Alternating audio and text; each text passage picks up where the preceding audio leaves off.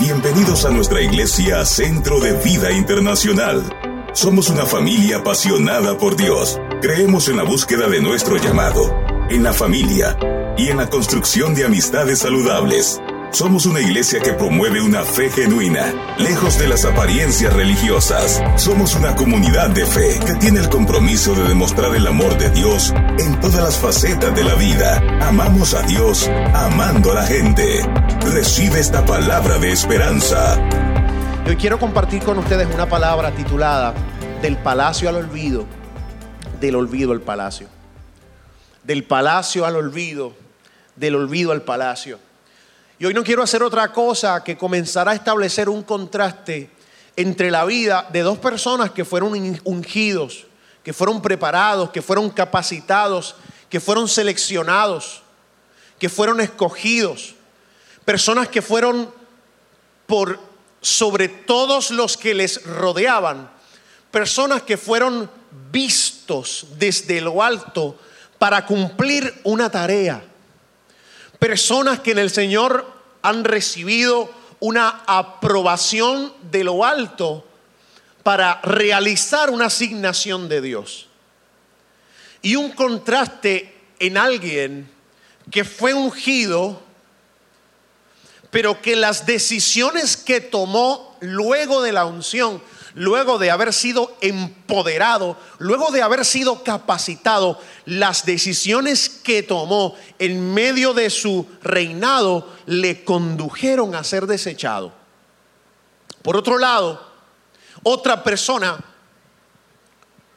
que estaba bastante acostumbrado a vivir en el olvido, en el olvido de la sociedad, en el olvido de sus padres, en el olvido de la sociedad, en el olvido del rey, en el olvido de todos, es igualmente ungido, es igualmente empoderado, seleccionado, visto, aprobado, capacitado para cumplir una misión y en circunstancias cometió errores parecidos al otro, pero su forma de reaccionar ante sus faltas le condujeron a un reinado poderoso. ¿Alguien se anima a disfrutar esta palabra? ¿Alguien dice amén? Antes de continuar, me encantaría que si usted tiene su, celular y quiere seguir algunos de, de los pasajes que hoy tocaremos, usted puede colocar su teléfono, la cámara de su teléfono, sobre este código y le va a aparecer un enlace donde usted puede en su celular ver los pasajes bíblicos que vamos a estar discutiendo en esta mañana.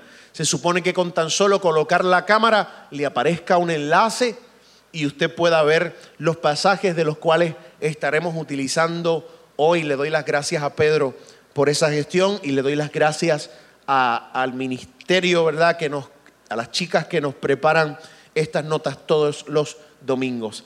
Dice el libro de Primera de Samuel, profeta Samuel, capítulo 10, verso 1. Dice su palabra, tomando entonces Samuel una redoma de aceite, la derramó sobre su cabeza y lo besó. Y le dijo, ¿no te ha ungido Jehová por príncipe sobre su pueblo Israel? Tomando entonces Samuel una redoma de aceite, la derramó sobre su cabeza y lo besó y le dijo, ¿no te ha ungido Jehová por príncipe sobre su pueblo Israel? La primera pauta o contraste que queremos hoy llamar o cautivar a nuestra atención es precisamente la vida de aquel que fue seleccionado entre todos, pero las decisiones que tomó transformó su potencial en desecho.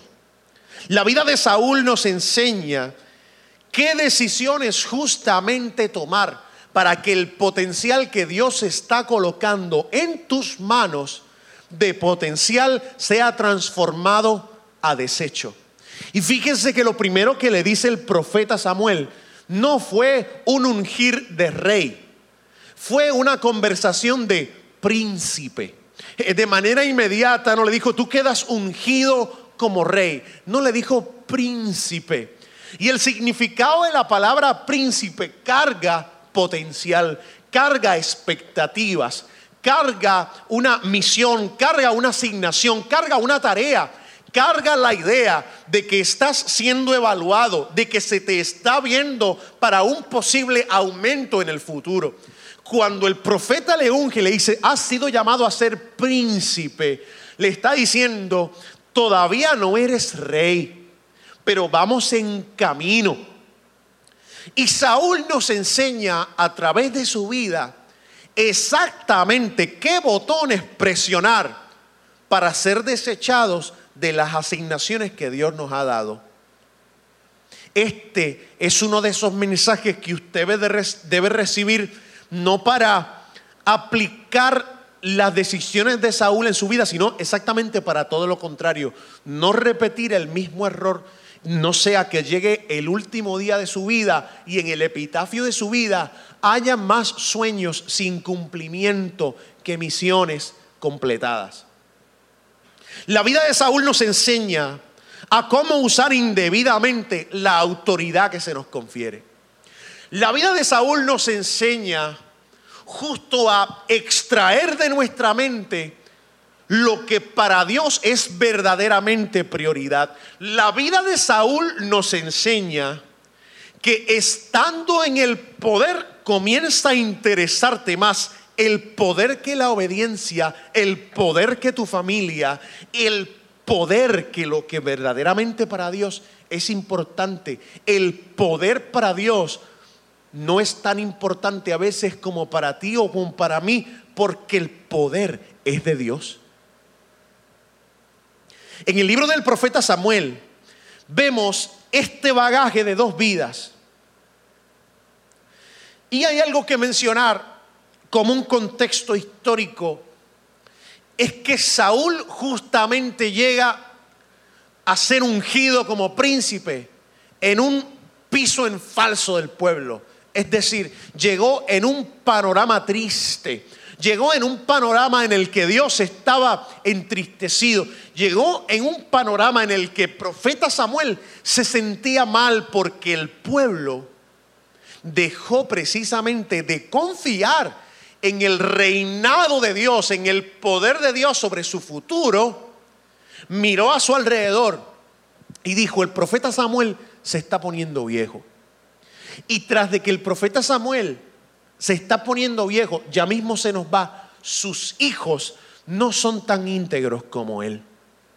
Sus hijos no son tan fervientes como él. De hecho, sus hijos, mientras él ha estado enfrentando su vejez, sus hijos han estado trabajando con corrupción.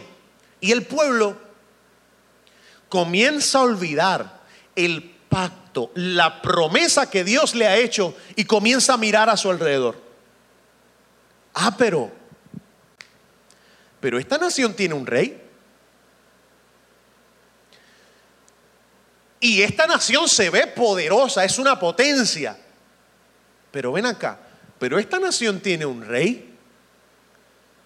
Pero, pero esta, esta nación tiene un representante militar. Nosotros también queremos un rey.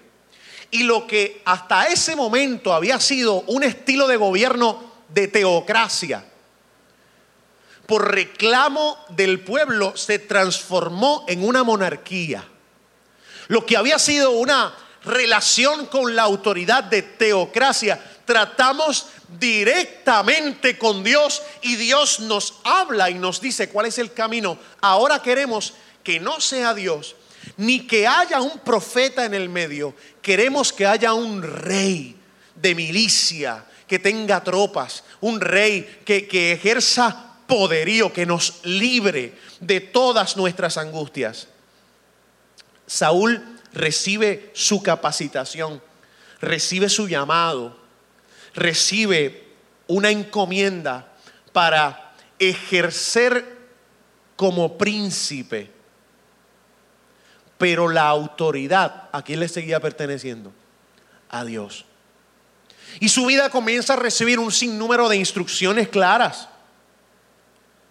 Comienza a recibir un sinnúmero de sueños claros se le comienza a revelar que lo que el profeta le está diciendo Es cierto, y Dios le ha escogido. La teocracia es una forma de gobierno en que la autoridad política se considera como una emanada de Dios y es ejercida directa o indirectamente por un poder religioso. Es válido mencionar que la teocracia que vivió, que vivió el pueblo de Dios en el Pentateuco es muy distinta a la teocracia que hoy viven algunas naciones en el viejo mundo. Primera de Samuel 8:5 dice, la opinión del pueblo, he aquí tú has envejecido, tus hijos no andan en tus caminos, constituyenos ahora un rey que nos juzgue, como tienen todas las naciones. Y este es el primer paso hacia abajo. El primer paso hacia abajo que el pueblo de Dios da es aceptar las normas del mundo.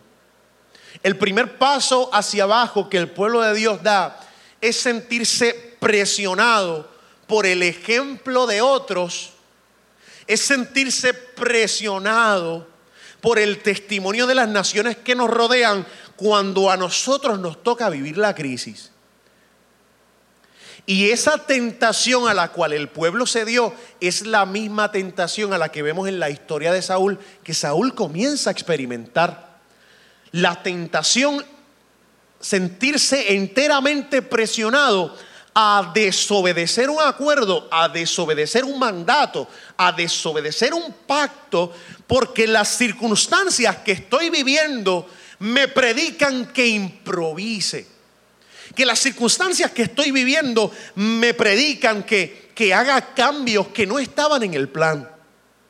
Improvisar. Cuando, la, cuando a lo que yo le llamo improvisación está fuera de la orden y el plan de Dios, realmente aunque yo le haya llamado improvisación y aunque yo hábilmente haya dicho improvisé, Dios le llama desobediencia. Aunque yo haya encontrado una linda manera, una romántica forma, una elegante descripción para decir, eh, tuvimos que hacer algunos cambios para seguir hacia adelante. Dios no fue con paños tibios, el profeta no fue con paños tibios y tuvo que decirle tanto al pueblo y tuvo que decirle posteriormente a Saúl,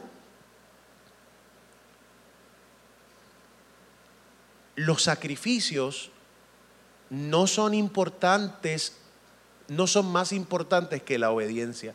Le quisieron decir, tu excusa se oye bien, pero tiene un nombre y apellido.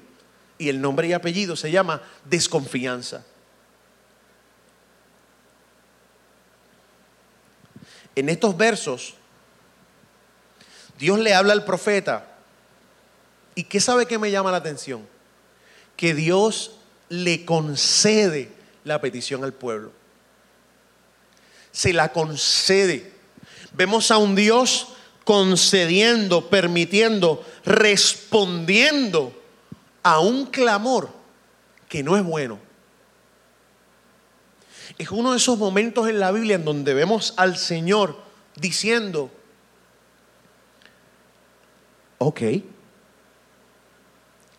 hagámoslo. Pero en este pasaje también vemos al Señor por medio del profeta, aclarándole al pueblo, tu oración va a ser contestada, pero este es el costo. Hasta este momento, aleluya,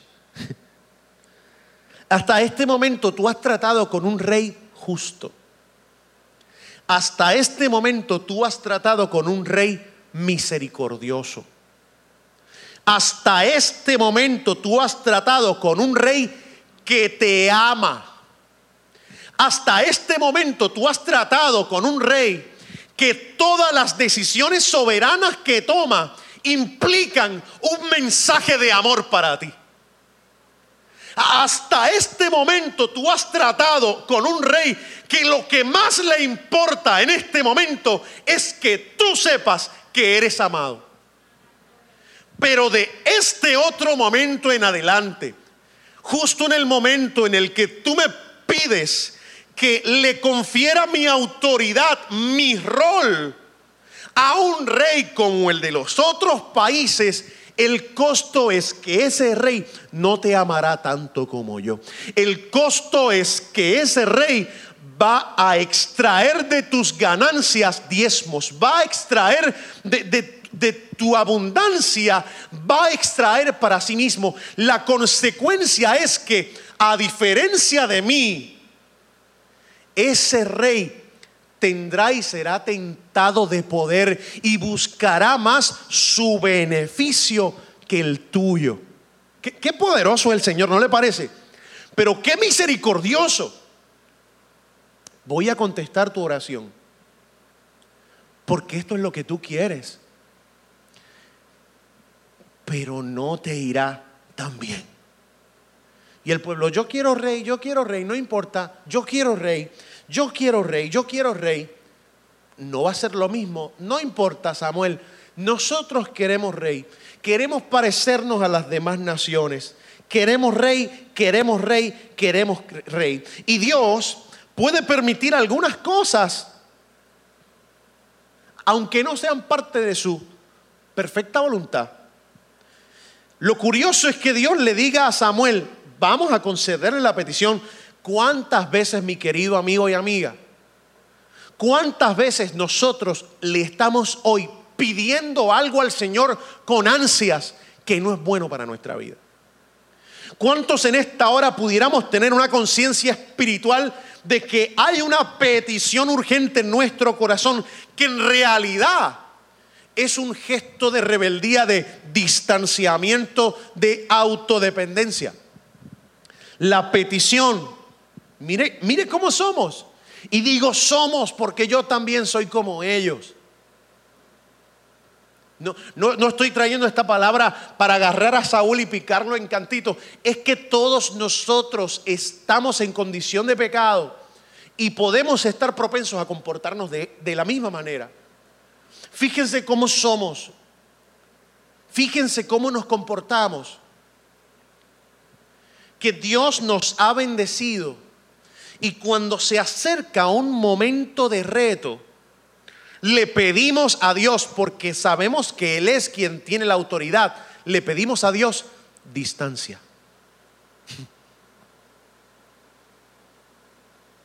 Le pedimos a Dios espacio.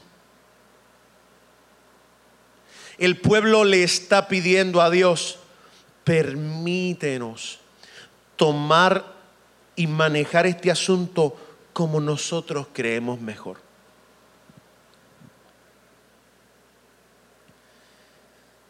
¿Cuántas veces le pedimos a Dios algo que no va a hacer bien a nuestra vida?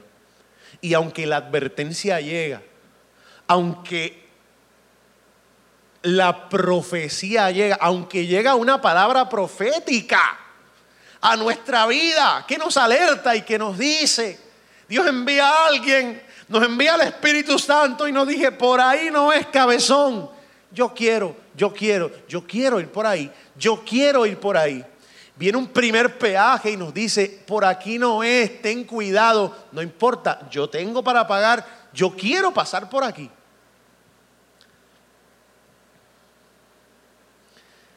Así que Dios puede permitir algunas cosas que nos costarán lágrimas, aunque no hayan sido su voluntad original.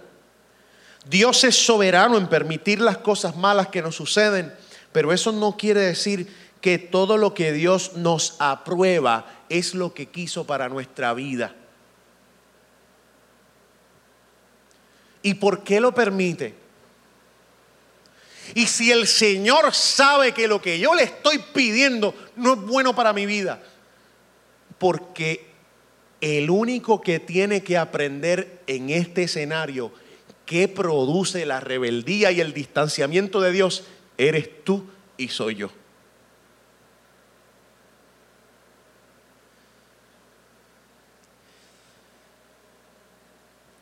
Y Dios le dice al profeta en primera de Samuel 9:16, mañana a esta misma hora yo enviaré a ti un varón de la tierra de Benjamín al cual ungirás por príncipe sobre mi pueblo Israel, y salvará a mi pueblo de mano de los filisteos, porque yo he mirado a mi pueblo por cuanto su clamor ha llegado hasta mí.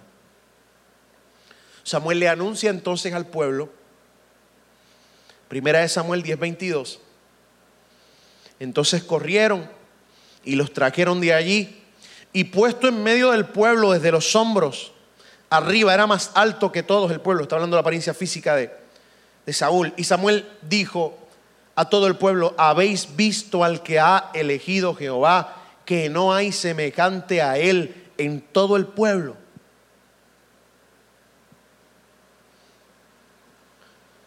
Cuando yo trato de ponerme los zapatos de Saúl me da miedo. Porque, porque toda la vida yo lo que he hecho es criticarlo. Yo lo que he hecho es criticarlo. Toda la vida lo que yo he hecho es utilizar a Saúl como un mal ejemplo. Pero pocas veces he tratado de ponerme en su situación. A ti no, tú no te invitaste, a ti te invitaron. Tú no propusiste nada, a ti te fueron a buscar. Tú siquiera habías visto un profeta en tu vida. Dios te presenta al profeta y te unge. Dios te llama, no solamente te llama. De la nada, de la nada, te adiestra, te capacita y te empodera. El profeta en el verso 6 le dice a Saúl, el Espíritu del Señor vendrá sobre ti con gran poder. El Espíritu del Señor vendrá sobre ti con gran poder. ¿Y sabe lo que dice luego? Profetizarás con ellos y serás cambiado en otro nombre, en otro hombre. El Espíritu de Dios vendrá sobre ti con gran poder. Profetizarás con ellos, está hablando junto a otros profetas, y serás cambiado en otro hombre. Y ahí le toca a Saúl entrar a escena.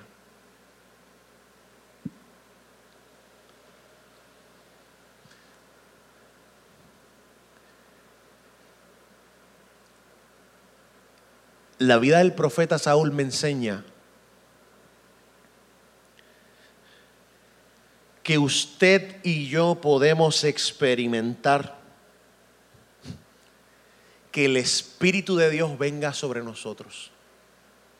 La vida de Saúl me enseña que aún distribuyendo dones espirituales sobre nuestra vida de parte de Dios, profetizarás, le dijo. Eso me enseña que ni los dones ni las capacidades sobrenaturales lo son todo.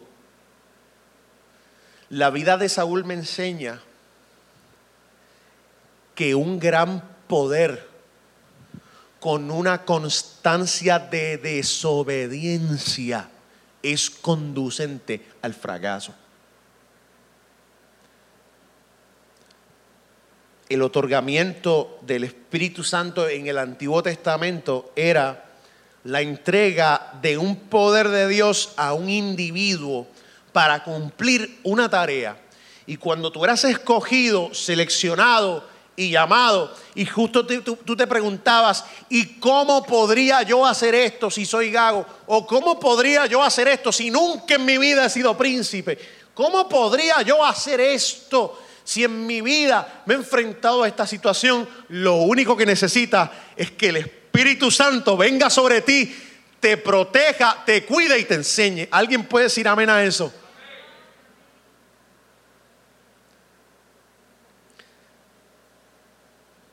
le da poder, le da autoridad. Y vemos en la escena este cuadro. Vemos en la escena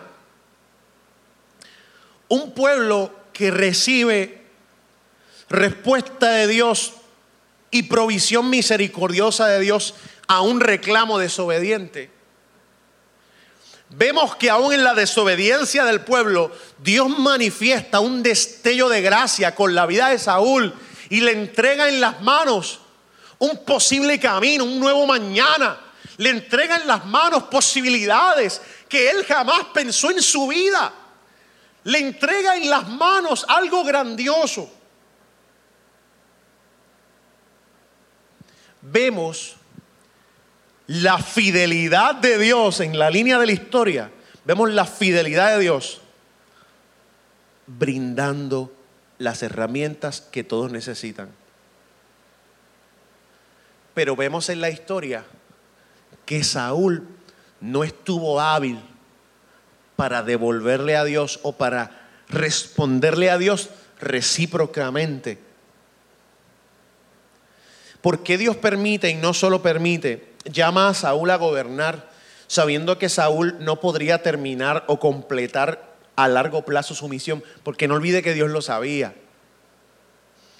¿Por qué, ¿Por qué Dios permite que un hombre que no va a dar el grado se posicione en ese lugar? ¿Por qué Dios hace eso? Bueno, en primer lugar, la respuesta que a nadie le gusta, ni a mí, pero es así. Es que Dios es soberano. Yo tengo que entender que Dios no necesita darme explicaciones de nada. Alguien, aunque duela, alguien dice amén a eso. Amén. Pero la segunda razón es que la verdadera solución para el pueblo no habitaba en la figura de un rey humano, más bien habitaba en que Dios no abandonaría a su pueblo. Puede ser que en la vida, iglesia, te toque vivir experiencias desagradables a causa de tus errores. Pero el secreto de la bendición está en que Dios no te abandona. La tercera razón es porque el pueblo necesitaba aprender lo que ocurre en nuestra vida cuando tomamos decisiones con el combustible de la desconfianza. La vida de Saúl es para nosotros ese testimonio. Y de la noche a la mañana vemos un cambio grande en él. Fíjense que algunos relatos del profeta Samuel, algunos amigos o conocidos de Saúl comenzaron a preguntarse, caramba, este es el mismo Saúl de la semana pasada, o sea, e-, este es el mismo Saúl del mes anterior.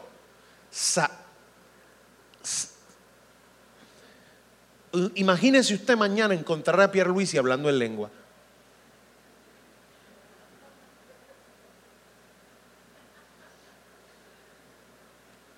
Como se ríen los populares, ¿ah? No, broma, broma. Imagínese usted encontrar mañana a un presidente. Imagínese usted encontrar mañana al presidente de China, que no quiere Biblias en todo su país, ni electrónicas, ni nada de eso. Imagínese usted al presidente de Cuba, o Cuba, eso me quedó cubano, Imagínese usted el presidente de Cuba mañana en televisión predicando palabra de Dios. Cuando ya no se pueden hacer más iglesias en Cuba, donde no existe una emisora cristiana en todo Cuba. Los amigos de Saúl estaban diciendo, Saúl profeta.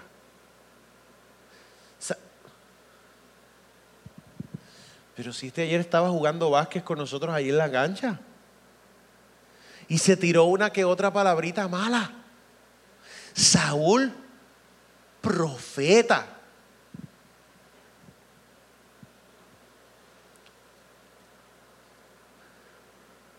Lo misericordioso y bueno de Dios es que no importa cuántas coyunturas, cuántas vías tenga tu pasado, si Él quiere usarte y tú te dejas, te usa. Te construye, te reconstruye, te santifica, te prepara. Aunque tu pasado sea una pura tiniebla, Él tiene el poder de transformar tu presente y tu futuro en una gran bendición. ¿Alguien dice amén a eso? ¿Alguien puede dar un aplauso a ese rey que nos da, nos da vida? Nos restaura en medio de pasados tormentosos. Ahora, si hablamos brevemente de la anatomía de la caída de Saúl, vemos en la historia de Saúl sus primeros desafíos, sus primeras invitaciones, sus primeras tareas como rey y en cada una de ellas vemos un símbolo de desobediencia. ¿Ok? En todas ellas vemos un símbolo de decaimiento de fidelidad.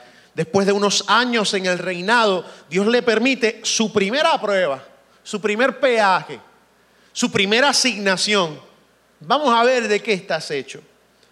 Es fácil dejar que la rutina, la medida del éxito que Dios nos permite tener, nos traicione a la hora de hacer ciertas asignaciones.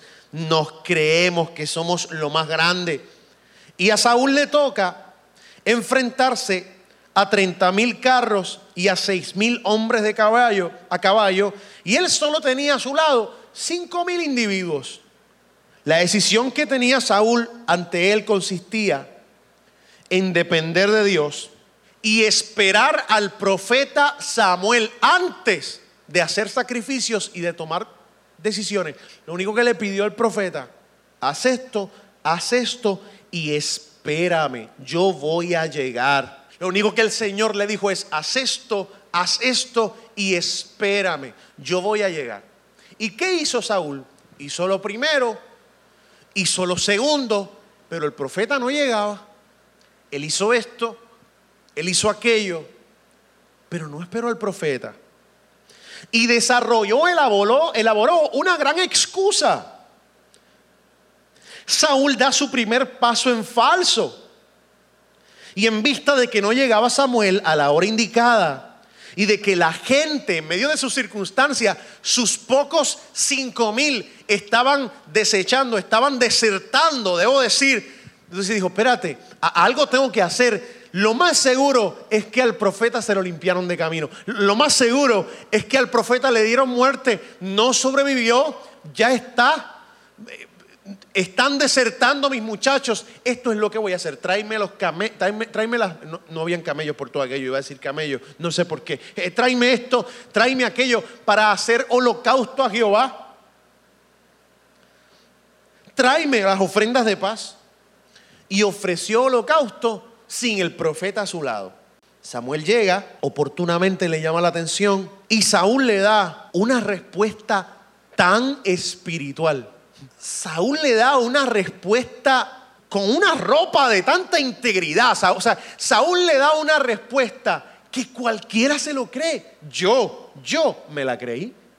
Cuando yo leí el pasaje por primera vez, lo primero que yo dije, pues, pues, pues claro, si el profeta me dijo que venía a las 5, son las cinco y media y no ha llegado.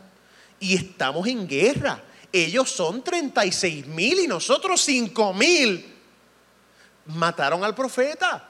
Vamos a hacer esto ahora, vamos ahora, rapidito, friendo y comiendo. Yo le creí el cuento.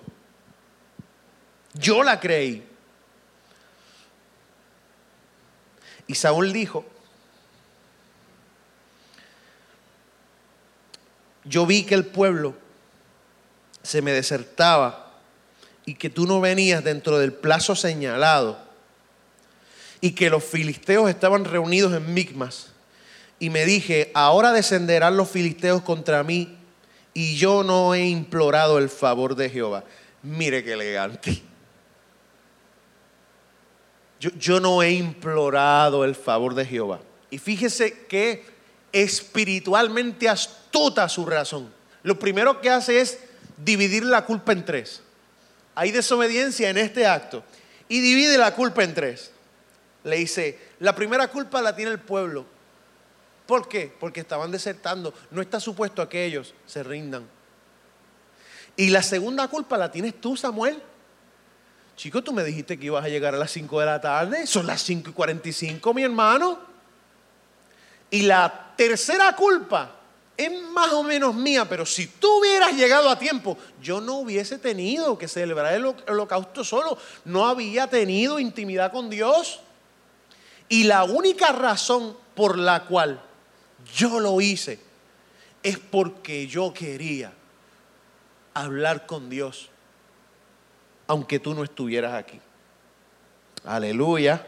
De manera inmediata, Samuel le dice, locamente has hecho, no guardaste, no guardaste el mandamiento de Jehová tu Dios, que él te había ordenado. Oiga, de manera inmediata, le dice, mas ahora tu reino no será duradero. Jehová se ha buscado un varón conforme a su corazón. Y ella está David limpiándole las patas a las ovejas en el olvido. La desobediencia, wow. La desobediencia de un ungido revela que Dios está pensando en un olvidado que va a ocupar su lugar porque el olvidado no distribuirá culpas cuando se equivoque, sabrá decir, la embarré Señor, perdóname de verdad. Sí, porque no se crea tampoco que es que David era todo obediente. Lo bueno que tenía David es que verdaderamente definía su desobediencia como lo que era. ¿Alguien puede decir amén a eso? Locamente has hecho. Qué pérdida tan grande, qué pérdida tan grande por un acto independiente basado en temor o en autoconfianza, pero los historiadores o algunos eruditos bíblicos eh, eh, tratan de extraer de la respuesta de Saúl un, un mensaje indirecto, y es que a Saúl le interesaba más mantener el bienestar del pueblo en términos de su aceptación. El pueblo está en peligro, Dios me dijo esto, si yo no hago esto, el pueblo va a pensar esto de mí y yo estoy siendo probado. Así que por anhelo de ganarse al pueblo, desobedece a Dios. Segundo paso hacia abajo, Saúl revela una vez más la falta de su dependencia de Samuel y su ignorancia sobre cómo guerrear contra los enemigos de Dios y pretendía usar el arca ¿verdad? Que representaba la presencia de Dios, dejó de usar o de entender que el arca era la presencia de Dios y comenzó a usar el arca como un amuleto, usando medios carnales para hacer la obra de Dios. Verso 18, usted puede hallarlo allí. Dios no le permite una petición, pero aún así le dio una victoria. El mero hecho de tener una victoria o recibir una bendición de Dios en tu vida no quiere decir que todo está bien. Aquel día el pueblo, el ojo externo, el ojo artificial, el ojo poco profundo, el ojo sin discernimiento, vio a Saúl subir, pero los ojos del cielo lo veían bajar. El tercer paso hacia abajo, Saúl descubrió el hecho de que algunos habían comido ganado con sangre en un botín que tomaron. Era algo prohibido según Levítico, pero una vez más Saúl, sin la presencia de Samuel, edificó un altar e hizo sacrificios, lo cual no le tocaba hacer. Claro que quien hace la obra de Dios a su manera no logra tener la aprobación de Dios. Cuando usted y yo nos preguntamos en la vida, ¿cómo adoro yo a Dios? Tengo que saber que esa respuesta, quien la tiene es Dios. A, a Dios no se le adora como yo quiero o como yo pienso que está bien. A Dios se le adora como Él nos ha revelado que ha de adorarse. Y este tercer piso en falso de Saúl le costó muchísimo. El autor agrega allí que Saúl edificó altar a Jehová. Este altar fue el primero que edificó a Jehová en su reinado, pero una vez más actuaba a su manera. Cuando Saúl quería saber de Dios, el próximo paso en la batalla, dijo, acerquémonos aquí a Dios. Saúl y Saúl consultó a Dios descenderé a los filisteos, los entregarás en manos de Israel. ¿Y sabe qué, dice la, la escritura? Que Dios no le contestó, Dios no le respondió, hizo silencio. Dios nuevamente le entrega a Saúl otra oportunidad de salvar su reino y nuevamente lo reprobó, aún peor que antes. Viene la persona de su mentor Samuel, al cual había echado al lado Saúl. Dijo, Jehová me envió a que te ungiese por rey sobre el pueblo de Israel. Destello misericordioso de Dios, cómo es que Dios a veces no se rinde con nosotros. Primera de Samuel 15:1 Jehová me envió a que te ungiese por rey sobre el pueblo de Israel. Ahora pues, está atento a las palabras de Jehová. Recordamos la prueba de lo que tendrían que llevar a cabo. Una matanza de los amalecitas, el anatema contra Amalek y su rey Agag. Una orden severísima, era severísima, era su última oportunidad. Era su última prueba. La severidad de esa orden cargaba la desobediencia de todas las anteriores. No obstante, le pregunta Samuel, ¿hiciste todo lo que mandó Jehová? Y Samuel empieza a escuchar unos bramidos de unas ovejitas y de unos carneros. Y le pregunta, pero, pero ¿y, qué, qué, eso es que mis oídos están escuchando? Como cuando tu mamá te pedía que te acostabas a las 10 de la noche y ya era 1 de la mañana y tú estabas jugando PlayStation y te agarraban con las manos en la basa. ¿Qué es eso que yo estoy escuchando? No mames, que estoy hablando solo. Algo parecido. Eh, eh, Dios le había dicho a este hombre, no te quedes con nada. No tomen nada de este pueblo. Y el profeta empieza a escuchar las, ovejitas por allí, chillando, no, este, todo lo hicimos, obedecimos a Dios en todas las cosas. Lo que pasa es que el pueblo decidió tomar esta porción. Él le dice, pues, ¿qué valido de ovejas y bramido de vacas es este que yo oigo con mis oídos? Saúl tiene lista su respuesta en la que le echaba la culpa al pueblo y se justifica diciendo que había preservado lo me mire de nuevo, mire de nuevo, de nuevo, de nuevo, el mismo cuento. Decidimos, el pueblo decidió preservar lo mejor, lo más grande, lo más valioso del ganado de esta gente para sacrificarlo en honor a Jehová. Y acaba le dice el profeta, se complace Jehová tanto en los holocaustos y víctimas como en que se obedezca a las palabras de Jehová. Ciertamente el obedecer es mejor que los sacrificios y el prestar atención que la grosura de los carneros. Wow. Es más valioso para el Dios que te ha dado todo esto que le obedezcas a que te desenfoques por lo rico que se ven los carneros para cocinarlo. Porque como pecado de adivinación. Nosotros eh, colocamos a los que practican la adivinación en lo más bajo, ¿verdad? Mire lo que dice aquí. Como pecado de adivinación es la rebelión. Como pecado de adivinación es que desobedezcas. Y como ídolos e idolatría, la obstinación. En otras palabras, que yo te mande un mensaje y tú sigas diciendo, yo quiero, yo quiero, yo quiero hacerlo así. Que te mande un segundo mensaje y tú sigas, no, yo quiero, yo quiero, yo quiero hacerlo así. Que mande un tercer mensaje y diga, yo quiero, yo quiero, yo quiero seguir haciéndolo así. Como idolatría es que seas tan, tan eh, obstinado.